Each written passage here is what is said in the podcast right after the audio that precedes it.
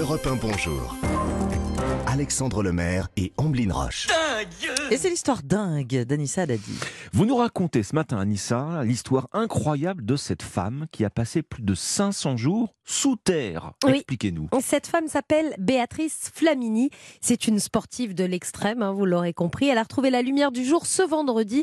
L'exploit est incroyable puisque Béatrice a choisi de passer plus de 500 jours, vous le disiez Alexandre, soit un an et demi quand même dans une cave naturelle dans le sud de l'Andalousie, pas très loin de la mer, à 70 mètres de profondeur, complètement coupée du monde.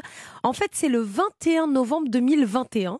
Il y a exactement 510 jours Mm. que Béatrice a débuté cette expérience. Coupé du monde et coupé de la lumière. hein. Euh, De il, y avait un, tout. il y avait un but, euh, cet exploit? Oui, au-delà du défi euh, sportif, évidemment, puisque Béatrice est une grande sportive, il y a aussi et surtout une expérience scientifique et psychologique derrière cet exploit. Béatrice voulait évaluer l'impact mental d'un isolement et d'une perte de repère totale.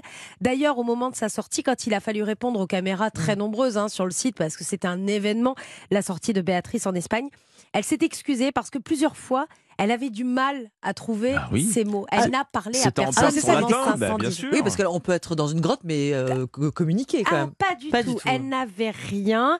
Il y a déjà eu hein, des défis de ce genre, mais celui-ci est unique car pour la première fois de l'histoire, une personne s'est retrouvée seule dans un isolement total, sans contact avec l'extérieur, sans lumière naturelle et sans aucune Oh. référence au temps. C'est la première fois de l'histoire. Alors, vous parlez d'expérience, hein, d'épreuve psychologique, c'est le moins qu'on puisse dire, Anissa. Euh, elle l'a vécu comment, cette expérience? Eh bien, assez bien. Puisque pendant la conférence de presse qui a suivi sa sortie, Béatrice s'est exprimée. Elle a trouvé l'expérience excellente et incomparable, malgré une invasion de mouches dans la cave naturelle. Ah oui, ça aussi, elle a vécu presque 510 jours. Parce que dès le début, elle a eu de nombreuses mouches avec elle dont elle n'a pas pu se, se débarrasser. C'est sympathique. Ce n'est pas que le temps passe plus vite ou plus lentement ici, c'est simplement que le temps ne s'écoule pas parce qu'on dirait qu'il est toujours 4 heures du matin. Béatrice a essayé de compter les jours, elle s'est arrêtée au bout de 65 jours, elle était complètement désorientée après, elle ne savait plus où elle en était. Et au moment de sa sortie, elle estimait avoir passé 170 jours environ sous terre. Elle en a passé 510 en tout. Bon, je vous rassure, pendant toute la durée de l'expérience, Béatrice était suivie par des scientifiques Voilà, et des médecins. Voilà, il y avait grâce à une laissé. caméra infrarouge, il la suivait, suivait ses respirations, voir si tout allait bien.